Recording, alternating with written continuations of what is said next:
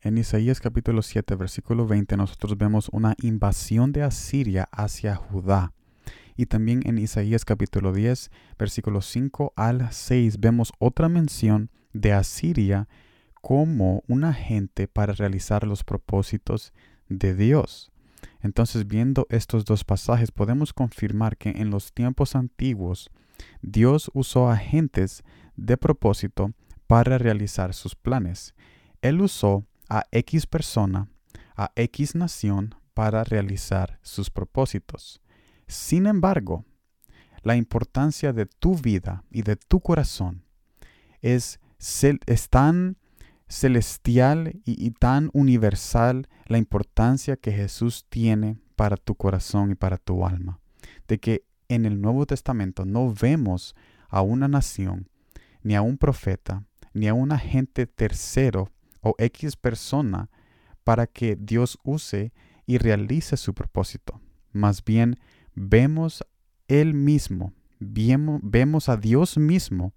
como un agente personal dándose ese mandado de intervenir en tu vida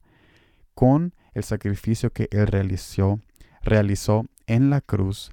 para darnos salvación. Entonces, esa gravedad de importancia cuando la vemos en el Antiguo Testamento y cómo crece tan universal y tan celestial en el Nuevo Testamento, la importancia tan grande que Dios le ha dado a tu corazón para que Él mismo se ponga como agente para realizar ese propósito de salvación en la cruz, para darte la oportunidad de tener una relación con Él. Nosotros hoy en día nos estamos perdiendo de esa oportunidad y de esa importancia que Dios nos ha dado tan grande de que ni en el Antiguo Testamento Él hizo algo de tal grado, sino que Él usó a X nación, X personas para realizar sus propósitos, pero en este nuevo tiempo, en el Nuevo Testamento y hoy en día, Jesús mismo se ha puesto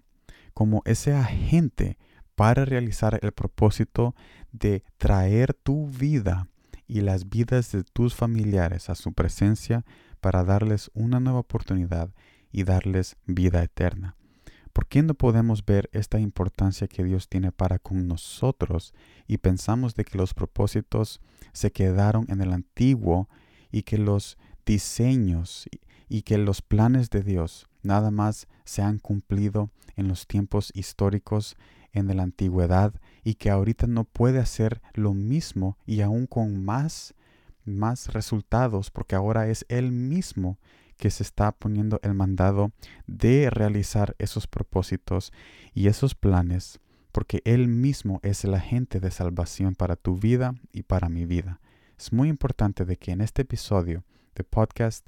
Divina nosotros entendamos de que nuestra vida es tan importante y nuestra alma es tan importante para Dios, de que Él no usó a X persona o a X nación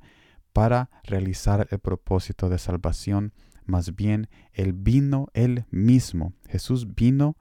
siendo Dios aquí a la tierra para salvarnos y darnos ese cumplimiento de sus promesas, ofreciéndonos una nueva oportunidad para comenzar una relación única con Él. No perdamos esta oportunidad y no dejemos que el tiempo pase, porque vendrá el día donde aquellas personas que sí aceptaron esa oportunidad nos van a juzgar a nosotros por no haber creído y por no haber entrado a esa arca de salvación que Jesús está estableciendo hoy en día a través de la oración y de su palabra y de su Espíritu Santo para que nosotros podamos ser salvos de la tribulación que viene a todas estas naciones y a todos aquellos que no aprovecharon la oportunidad y una salvación tan grande. Yo los invito a que busquen en oración y en la palabra